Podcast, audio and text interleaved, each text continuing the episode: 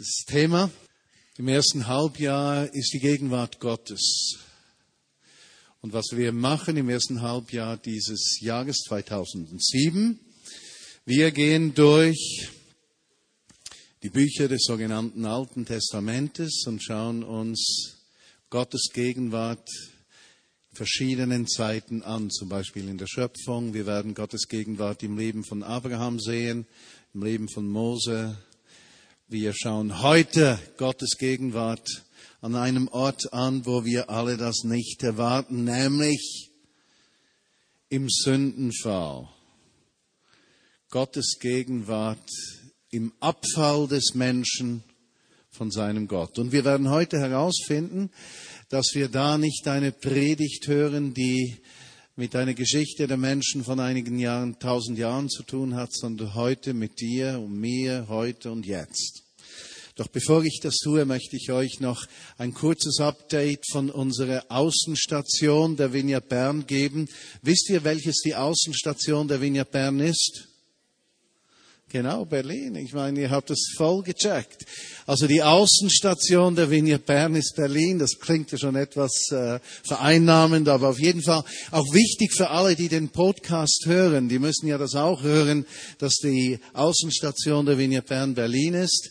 Georgi und ich sind also vor zwei Wochen etwas besser eingezogen und haben gemerkt, wir möchten zuerst und vor allem Gottes Gegenwart sehen, wie sie ins Leben kommt der Menschen, die dort leben. Und wir haben schon einige gute Beziehungen aufgenommen zu Menschen, die Jesus fernstehend sind. Nur ein kleines Beispiel. Ich ging zum Friseur. Und beim Friseur muss ja der Friseur immer seinem Patienten zuhören, nicht wahr? Und äh, da hast du mindestens eine halbe Stunde Zeit. Kommt dazu, dass Friseure sehr freundlich sein müssen, damit der Kunde wieder zurückkommt. Also alle Vorteile liegen bei uns, nicht wahr? Und so habe ich einfach mit ihm gesprochen und äh, weitergegeben, was ich denke, was wir glauben, was wir tun, bla bla bla. Auf jeden Fall, dieser Mensch, Jesus fernstehend, hat mir dann gesagt, und ich möchte Sie einladen, bei der Neueröffnung meines Geschäftes zu kommen, um den Laden zu segnen.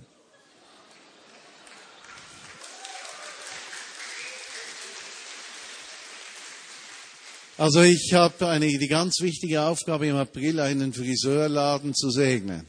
Ich habe gedacht, ich nehme dann so einen Weihrauchkübel mit, ziehe irgend, irgendwas Komisches an äh, der kennt ja überhaupt nichts vom christlichen Glauben, das wird ihn auf jeden Fall beeindrucken. Nun gut, am nächsten Tag machte ich wieder die Runde und ich ging ins Kaffeehaus gleich neben dem Friseursalon. Und wer kommt rein? Der Friseur. Und ich rufe Hallo und er sagt Hallo und wir waren noch per Sie und dann sage ich, ich heiße Martin und er gab mir seinen Namen und ich sage, ja komm doch, setz dich zu uns und setzte sich zu uns und aus dem Blauen raus erzählte er mir, seine Probleme und wo der Schuh drückt. Ich habe ihn gar nicht gefragt äh, und erzählte einfach, was ihn betrifft. Und dann sagte ich zu ihm, hey, darf ich für dich beten? Und ihr wisst, wie die Menschen einen anschauen, wenn man sie das fragt. Es ist so eine Mischung zwischen Todesangst, Interesse und Unsicherheit. Kennt ihr den Blick? Aber es hat alle drei Elemente drin und die Todesangst, die, die, die merkst du dann, oh Mann, was geschieht jetzt mit mir? Und ich habe dann bestätigt, dass er es überleben wird und äh, habe für ihn gebetet. Und das war für mich so eine innere Freisetzung, zu merken, die Menschen sind überall, wo wir hingehen, gleich. Alle haben Hunger nach Gottes Gegenwart.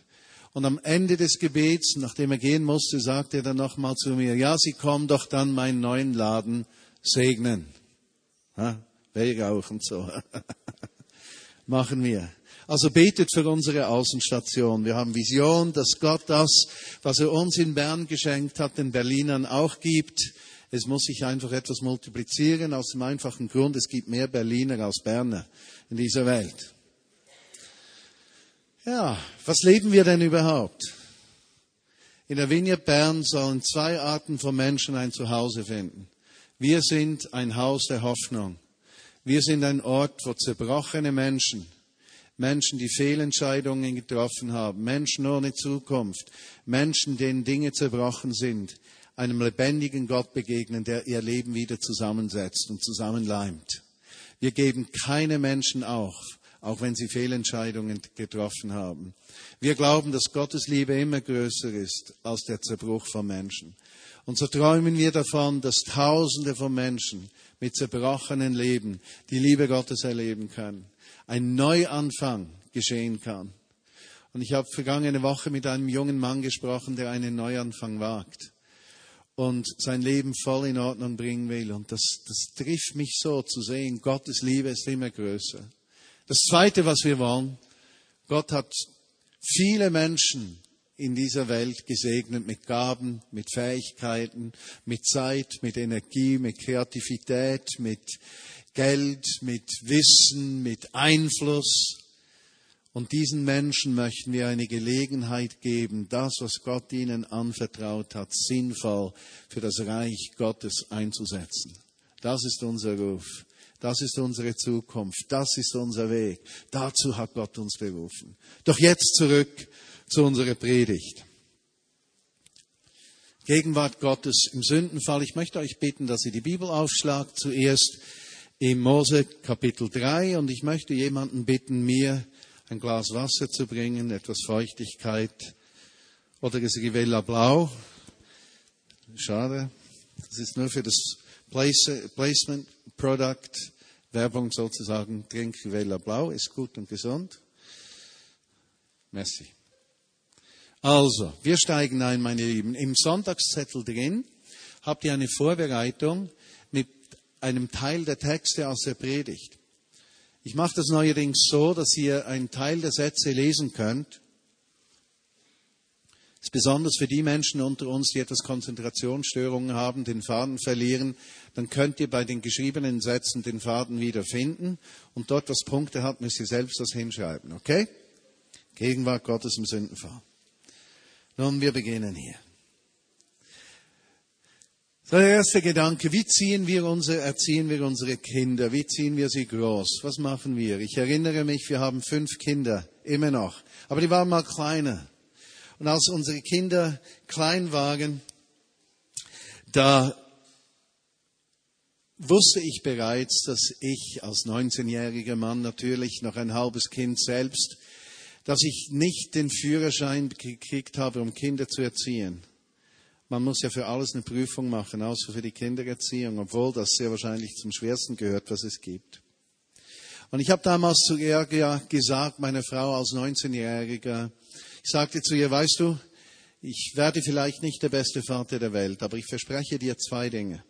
Das Erste, was ich dir verspreche, ich werde unseren Kindern immer zeigen und sagen, dass ich sie lieb habe.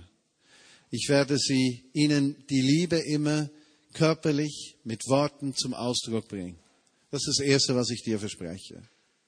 Und das Zweite, was ich dir verspreche, ist, wenn ich einen Fehler mache, werde ich den Kindern, die Kinder immer um Vergebung beten und meine Fehler nicht irgendwie zudecken. Und ich denke, heute, 33 Jahre später, kann ich sagen, ich war nicht der beste Vater der Welt. Es gibt viel bessere Väter. Aber eines habe ich gemacht. Diese zwei Versprechungen eingelöst. Weshalb? Ich wollte bereits damals, dass unsere Kinder eine sichere Umgebung haben, dass sie wissen, sie können die Liebe nicht verlieren, dass sie wissen, ich stehe auf ihrer Seite, dass sie wissen, äh, sie dürfen Fehler machen, daraus auch lernen, lernen, dass sie wissen dürfen, sie haben Freiraum, Schritte zu tun. Ich erinnere mich, wie schwer es mir fiel, das dann auch immer einzuhalten. Unsere Rebecca, die vierte, hatte damals schon die Gabe des Dienens, die hat sie mitgekriegt. Und sie wollte immer das Geschirr raustragen vom Esstisch zur Küche. Und weil sie etwas klein war, zerbrach immer das, Geschirr, nicht immer, aber ab und zu häufiger eine Tasse oder ein Teller. Und ich erinnere mich, wie ich sagte, immer das, pass doch auf. Und wie mich Georgia ansprach und sagte, merkst du überhaupt, dass die Spontanität verloren geht, wenn sie keine Fehler machen darf? Und dann zu merken, wie mich das getroffen hat, dieser Wunsch, dass unsere Kinder Fehler machen dürfen, dass sie lernen dürfen, dass sie aber auch lernen dürfen, aus den Fehlern zu lernen und Dinge besser zu machen. Ich erinnere mich, als sie zu gehen begannen, Da steht doch der Vater dann so zwei, drei Meter weg vom Kind, macht komische Faxen und spricht so, Gulli, Galli, rum, da, da, da, damit das Kind sich aufmacht, um in die Arme des Vaters zu laufen, nicht wahr? Machen wir alle so, komischerweise. Und wenn das Kind hinzufallen droht, dann sind wir gleich da, um das Kind aufzufangen, damit es sich nicht stößt. Natürlich, Väter und Mütter sind etwas unterschiedlich. Die Väter sagen, wenn sich ein Kind in die Hand schneidet, pass auf, das Messer ist gefährlich. Die Mutter sagt, oh, hast du dir weh gemacht? Das hat mit den Rollen zu tun und dem Wesen von Männern und Frauen da drin. Aber gleichzeitig, wir möchten unseren Kindern Sicherheit geben, einen Freiraum, Fehler zu machen, Gelegenheit zu lernen. Und wenn sie hinfallen, sind wir da, um sie zu trösten. Weshalb erzähle ich das? Was hat das mit dem Sündenfall zu tun? Nun, ich glaube, Gott geht es im Umgang mit der Menschheit ganz genau gleich. Gott geht es gleich im Umgang mit dir. Wie war es damals? Ob die Geschichte, die wir lesen im ersten Buch Mose, historisch so geschehen ist oder nicht, ist eigentlich sekundär. Wichtig ist, was will diese Geschichte uns heute vermitteln? Was will Gott uns sagen? Ist mit vielen Teilen der Bibel so. Theologen streiten sich, ob es historisch richtig sei oder nicht. Und die Frage, die sich aber stellt, ist ja nicht, ob die Schweiz 1291 gegründet wurde oder später, sondern was wir erleben in diesem Land, das Gott uns geschenkt hat. Und so ist es mit biblischen Wahrheiten und Geschichten. Es ist nicht in erster äh, Linie eine Frage, ob es so geschehen ist, sondern was es in unseren Herzen auslöst. Was möchte Gott uns vermitteln durch diese Geschichte? Und offensichtlich, die Schöpfungsgeschichte ist umstritten. Was aber möchte Gott durch die Geschichte, wie wir sie in der Bibel lesen, weitergeben? Sie waren in der Schöpfung in einem Garten, einem sicheren Ort. Gott hat ihnen Sicherheit gegeben, nicht nur das. Sie hatten einen bedeutungsvollen Beitrag zu leisten, mit Gott zusammenzuarbeiten. Erinnert ihr euch? Adam sollte jedem Tier einen Namen geben. Jetzt da weiß ich nicht, da hat er manchmal geniale Ideen gehabt, zum Beispiel Kamel. Genialer Name passt zum Tier. Affe, das passt auch. Ich finde, das passt total. Affe. Aff. Gustav. Passt. Er hat Ausfälle gehabt, der Adam, also zum Beispiel Hippopotamus. Da hat er irgendwie sprachliche Schwierigkeiten gehabt, das kann ja keiner nachsagen. Versuch das mal, sag mal Hippopotamus. Der Bene hat das. Wieso? Äh, der Mensch hatte einen Beitrag zu leisten. Etwas Drittes. Die Menschen sollten in diesem Umfeld aber, und jetzt kommt ein Schlüssel, abhängig sein von Gott. Eines durften sie nicht wissen, was ist gut und böse, was ist richtig falsch, sondern sie mussten eines, Gott vollständig vertrauen, dass seine Entscheidungen, sein Unterscheidungsvermögen, seine Absichten die richtigen waren und um das Glück dieser Schöpfung wirklich auszukosten, hat es eine Bedingung. Ihr Vertrauen und ihre Abhängigkeit von Gott. Das Wissen, Gott ist Gott und ich bin ein Geschöpf. Der Mensch ist ein Mensch. Das war die einzige Bedingung, die sie hatten. Sie hatten dann noch was Gutes. Sie sollten das Leben genießen. Wie kann ich das sagen? Und es war ein Baum des Lebens dort. Sie sollten von diesem Baum leben, essen. Leben sollte dort sein, Genuss, Freude an der Schöpfung, Freude mit Gott in Gemeinschaft zu sein, Freude an dem, was er gegeben hatte. Damals wurde die italienische Küche erfunden. Das war vor dem Sündenfall. Die deutsche Küche kam nach dem Sündenfall. Die französische Küche kam vor dem Sündenfall. Die englische Küche kam nach dem Sündenfall. Ganz klar. Aber die Menschen sollten sich freuen. Aber der Schlüssel war, sie sollten in Abhängigkeit von Gott leben und Gott urteilen lassen und nicht selbst Gott spielen, selbst Richter werden Und das genau ist die Botschaft der ganzen Bibel. Also die Botschaft der ganzen Bibel ist eine. Mensch, sei abhängig von Gott und freue dich an dem, was er dir gibt und verwalte es so, wie er es möchte. Das ist die ganze Botschaft der Bibel. Gib das, was du bekommen hast, weiter. Doch die Geschichte kam in eine Krise. Und diese Krise lesen wir im ersten Buch Mose Kapitel 3. Und noch einmal, das Thema ist Gottes Gegenwart, nicht was in der Geschichte geschehen ist. Das Thema ist nicht Adam und Eva. Das Thema ist Gottes Gegenwart. Das Thema ist nicht der Sündenfall. Das Thema ist Gottes Gegenwart. Aber wir lesen diesen Text und konzentrieren uns auf 1. Mose 3. Die Schlange aber war listiger als alle anderen Tiere, die Gott, der Herr, gemacht hatte. Hat Gott wirklich gesagt, dass ihr von keinem Baum die Früchte essen dürft? Fragte sie die Frau. Natürlich dürfen wir, sagte die Frau, nur von dem Baum in der Mitte des Gartens nicht. Gott hat gesagt, esst nicht von seinen Früchten, ja berührt sie nicht einmal, sonst müsst ihr sterben. Merkt euch diesen Satz. Sonst müsst ihr sterben. Vers 4. Unsinn, widersprach die Schlange, ihr werdet nicht sterben. Aber Gott weiß, wenn ihr davon esst, werden eure Augen geöffnet. Ihr werdet sein wie Gott und wissen, was gut und böse ist. Die Frau schaute den Baum an. Er sah schön aus. Seine Früchte wirkten verlockend. Und klug würde sie davon werden. Sie pflückte eine Frucht. Bis hinein reichte sie ihrem Mann und auch er aß davon. Plötzlich gingen beiden die Augen auf und ihnen wurde bewusst, dass sie nackt waren. Hastig flochten sie Feigenblätter zusammen und machten sich einen Lendenschutz. Am Abend, als ein frischer Wind aufkam, hörten sie, wie Gott der Herr im Garten umherging. Ängstlich versteckten sie sich vor ihm hinter den Bäumen. Aber Gott rief, Adam, wo bist du? Adam antwortete, Mami? Wo ist Mami? Hat das Mami gefunden? Ist es da? Gut. Am Abend, als ein frischer Wind aufkam, hörten sie, wie Gott der Herr im Garten umherging. Ängstlich versteckten sie sich vor ihm hinter den Bäumen.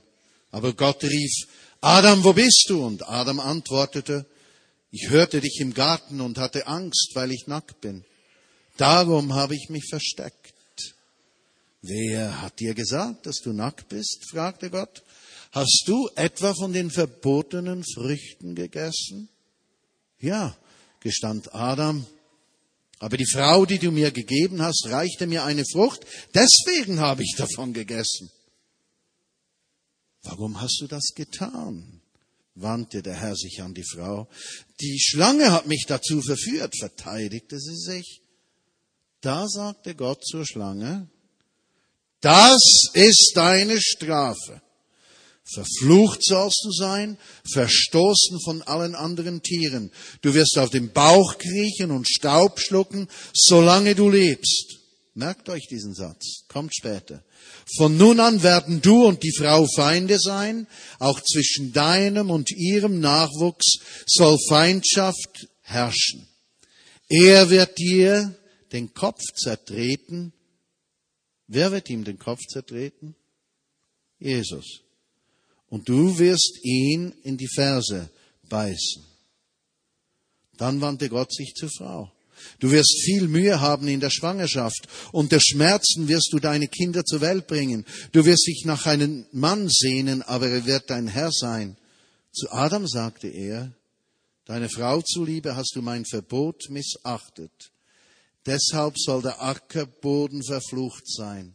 Dein ganzes Leben lang wirst du dich abmühen, um dich von seinem Ertrag zu ernähren. Du bist auf ihn angewiesen, um etwas zu essen zu haben aber er wird immer wieder mit Dornen und Disteln übersät sein. Du wirst dir dein Brot mit Schweiß verdienen müssen, bis du stirbst. Dann wirst du zum Erdboden zurückkehren, von dem ich dich genommen habe. Denn du bist Staub von der Erde und zu Staub musst du wieder werden. Adam gab seiner Frau den Namen Eva, was so viel bedeutet wie Leben. Denn sie sollte die Stammmutter aller Menschen werden. Gott, der Herr, machte für die beiden Kleider aus Fell. Dann sagte er, nun ist der Mensch geworden wie wir, weil er Gut und Böse erkennen kann. Auf keinen Fall darf er jetzt von dem Baum essen, dessen Frucht Leben schenkt. Sonst lebt er für immer. Wer ist dieser Baum, der Leben schenkt? Jesus ist das Brot des Lebens. Wer von seinem Baum isst, wird leben, auch wenn er gleich stirbt. Eine interessante Information. Vers 23. Darum schickte er die beiden aus dem Garten Eden fort und gab ihnen den Auftrag, den Ackerboden zu bebauen, aus dem er sie gemacht hatte. Interessant. Den Ackerboden zu bebauen, aus dem er sie gemacht hatte. Aus dem Leben kommt Frucht. Aus deinem Leben wächst Frucht. An der Ostseite des Gartens stellt der Engel mit flammenden Schwertern auf. Sie sollten den Weg zu dem Baum bewachen, dessen Frucht Leben schenkt. Soweit der Text. In diesem Text hat es jetzt Dutzende von unerwarteten Informationen, die direkt mit deinem Alltagsleben zu tun haben. Einige haben wir bereits betrachtet. Aber lass mich das etwas zusammenfassen. Gott hatte den Menschen in diesen Garten gesetzt, ihm Freiheit gegeben, Freude, sich an der Schöpfung wirklich zu vergnügen, Freude am Leben zu haben. Er hat ihm die Freiwilligkeit der Entscheidung gegeben als höchstes Gut, das ihm Würde verleiht. Die Freiwilligkeit ist das höchste Gut, das du in deinem Leben hast. Deshalb ist es in der Vineyard Bern so, dass wir Menschen nicht zwingen, etwas zu tun, sondern versuchen, als Leiterinnen und Leiterin der Vignette Menschen zu gewinnen, Jesusmäßig zu leben. Die Entscheidung muss jeder selbst fällen. Deshalb liegt es mir daran, dass wir keine Struktur entwickeln, die Menschen zwingt, etwas zu tun, weil die Verantwortung für dein Leben liegt in deiner Beziehung zu Jesus Christus und nicht delegiert gegenüber einem Hauskreisleiter oder dem Leiter der Vineyard Bern. Nein, Deine Freiwilligkeit, deine Freiheit ist das höchste Geschenk, das Gott dir gegeben hat und beinhaltet Verantwortung zwischen dir und Gott. Diese Verantwortung hatte der Mensch auch. Er kam in den Genuss der gesamten Schöpfung unter einer Bedingung, dass er abhängig bliebe von seinem Schöpfer, dass sein Schöpfer der Richter über Gut und Böse war, wäre, dass der Schöpfer beurteilen würde, was richtig und falsch sei. Diese Sache sollte Gott gehören. Der Rest würde dem Menschen gehören, ihm zur Freude, zur Erfüllung. Die Freiheit, ungehorsam zu sein, musste dem Menschen gegeben werden, damit Gott sah, ob der Mensch diese Gemeinschaft auch freiwillig genießen würde. Aber es kam anders. Der Mensch machte einen Fehler. Und interessanterweise in diesem Text drin hieß es, an dem Tage, an dem du von dieser Frucht isst, wirst du sterben. Nun, findige Bibelkenner haben gesagt, nun das stimmt, ihr Geist starb damals, Seele und Körper nicht. Und deshalb, wenn der Mensch zu Jesus Christus kommt, wird sein Geist wieder lebendig. Nur, das macht Sinn für Menschen, die aus unserer Kultur kommen, für die Menschen aus der hebräischen Kultur machte das keinen Sinn, weil sie eine Trennung von Geist, Seele und Leib in diesem Sinne nicht kannten. Könnte es sein, dass diese Tatsache, dass Gott den Menschen nicht gleich zerstört hat, uns heute eine ganz andere Botschaft geben möchte? Und könnte es sein, dass die Botschaft lautet, Gott war barmherzig. Und weil er barmherzig war, hat er sich über das Gesetz, das er selbst gemacht hat, hinweggesetzt. Könnte es sein, dass dort der Ursprung der Aussage ist, die wir später hören im Buch Samuel, wiederholt aber auch von Jesus, Gehorsam ist besser als Opfer. Könnte es sein, dass wir es mit einem barmherzigen Gott zu tun haben, dessen Liebe immer größer ist als unser Versagen, dessen Barmherzigkeit immer größer ist als unsere Unfähigkeit? Könnte es sein, dass Gott sich erbarmte und die Menschen nicht gleich strafte? Interessant, dieser Gedanke. Könnte es sein, dass Gott dachte, ich will dem Menschen Raum geben, Fehler zu machen, aus denen er lernen kann, genauso wie wir als Väter und Mütter unseren Kindern zugestehen, Fehler zu machen, mit dem Wunsch, dass sie wachsen können daran. Könnten Menschen reif werden, ohne Fehler zu machen? Der Mensch aber wählte damals und heute und wollte zum Richter werden über Gut und Böse. Nun, in dieser Geschichte spielt die Schlange eine untergeordnete Rolle. Wir kommen noch darauf zurück.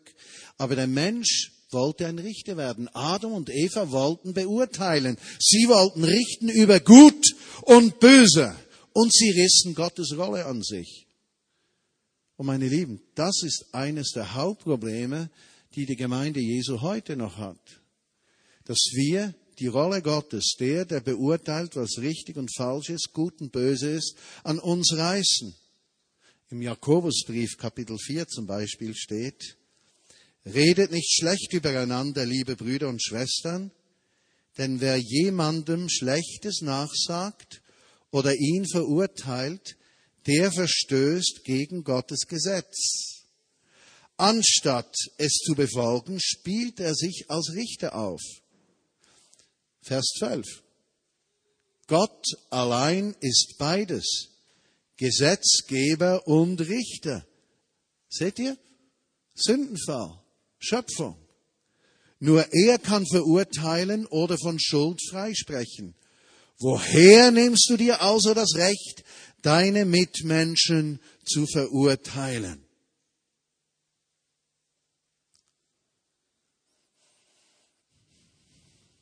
Das Problem von Adam und Eva, das Problem des Baumes der Erkenntnis, ist heute noch das Problem.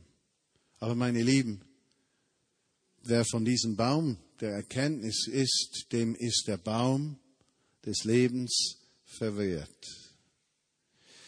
Und der Mensch damals wie heute muss sich entscheiden, von welcher Frucht er essen will.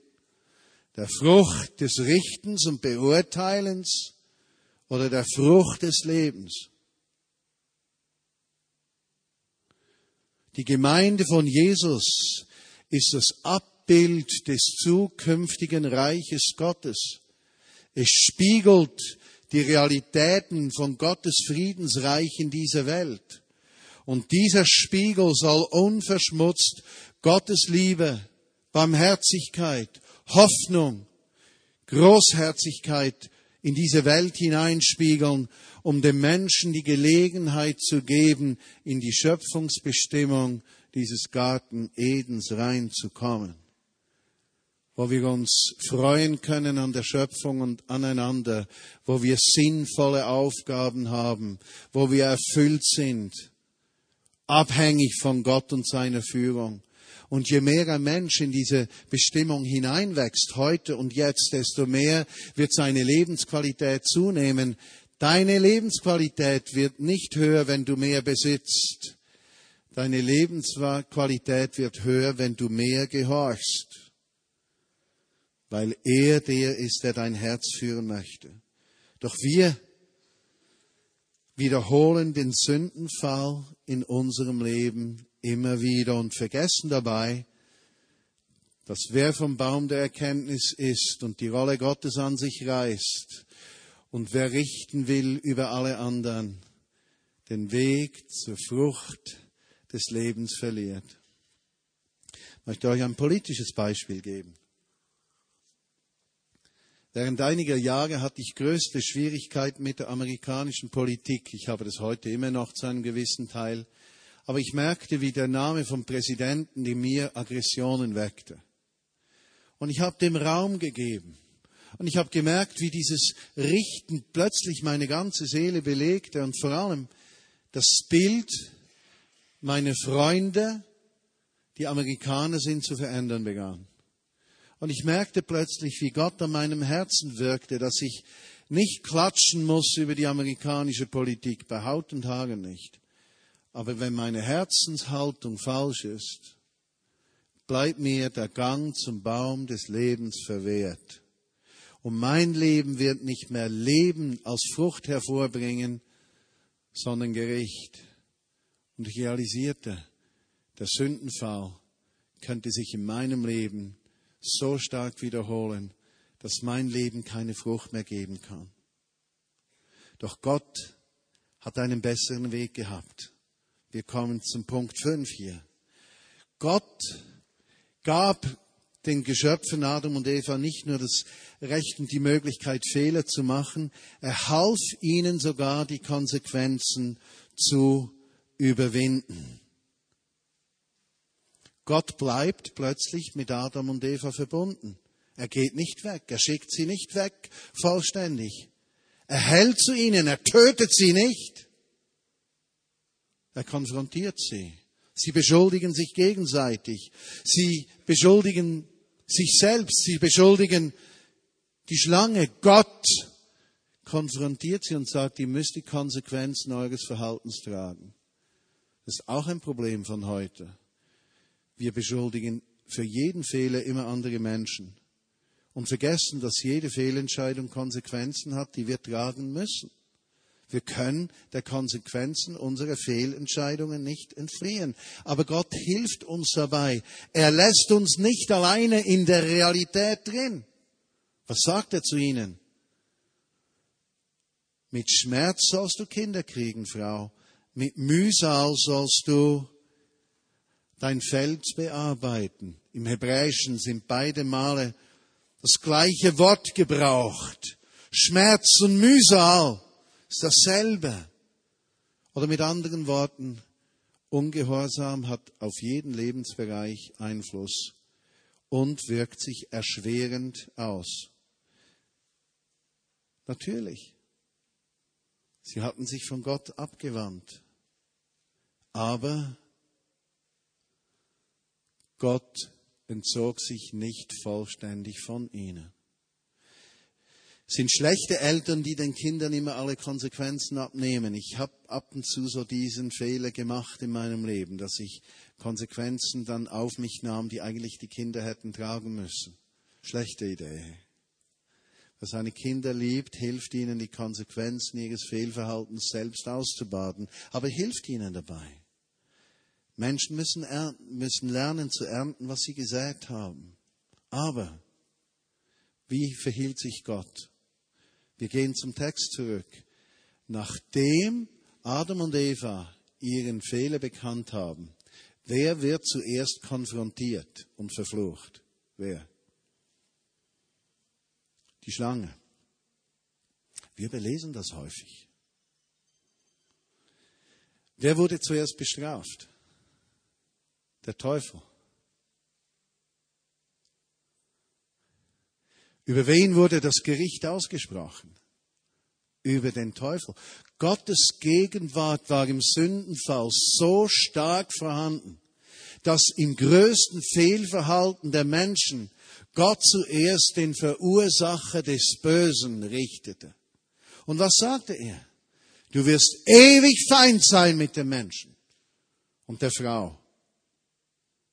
Und er sagte, da wird ein Kampf stattfinden, der bis zu den Enden der Tage geht bis Jesus wiederkommt und das Friedensreich Gottes aufgerichtet ist. Und in diesem Streit stehen wir. Doch, er sagt zum Trost etwas ungemein Wichtiges. Die Nachkommen der Frau, der Nachkomme der Frau, der eine, wird deinen Kopf zertreten. Jesus hat das getan, den Sieg errungen. Was bleibt der Schlange noch?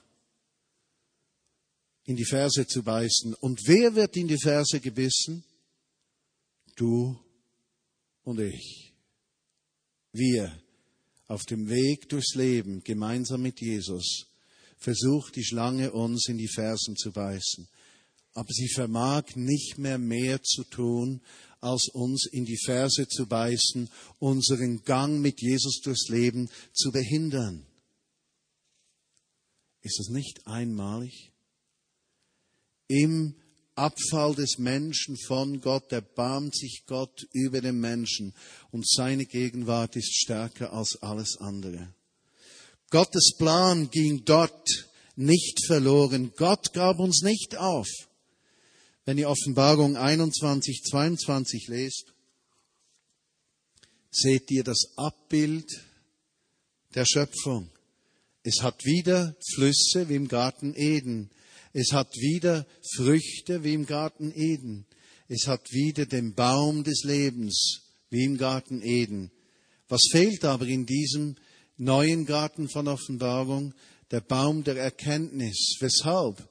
Weil Jesus Christus immer präsent ist und der Mensch in ewiger Abhängigkeit von ihm lebt.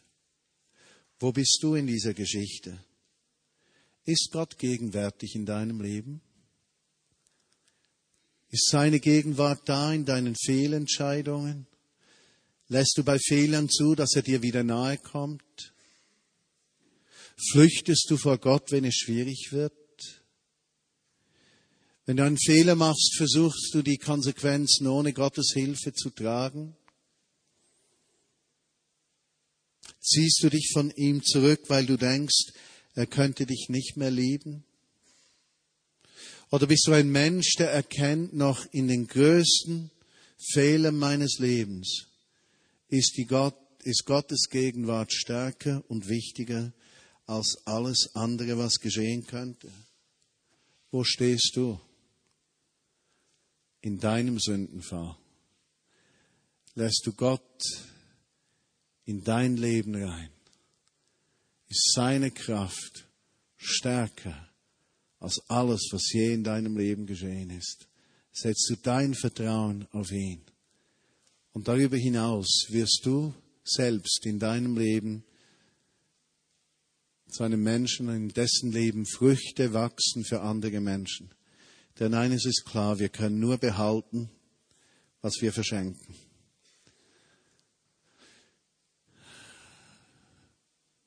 Wer es zu behalten versucht, wird es verlieren. Wer das weggibt, was Gott ihm gegeben hat, wird es behalten können.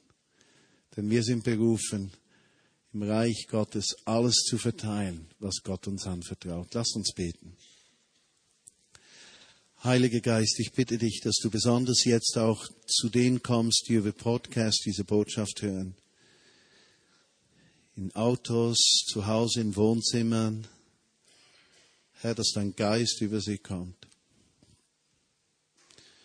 dass du diese Menschen ermutigst, freisetzt, deine Gegenwart in ihrem Leben zu erkennen. Und ich bitte dich besonders für Menschen heute Abend, die dich noch nicht kennen, die vielleicht glauben, aber noch keine Jünger sind, die von dir gehört haben, aber keine Entscheidung getroffen haben, dass du der Herr ihres Lebens sein sollst. Bringe dir zerbrochene Menschen, Menschen mit Furcht und Angst und Hilflosigkeit. Menschen, die auch Opfer sind vom Fehlverhalten anderer Menschen, dass deine Gegenwart einfährt, kommt und eine Wende bringt. Und ich bitte dich, Vater im Himmel, dass du mit deinem Heiligen Geist heute Abend über uns kommst und uns deine Gegenwart schenkst.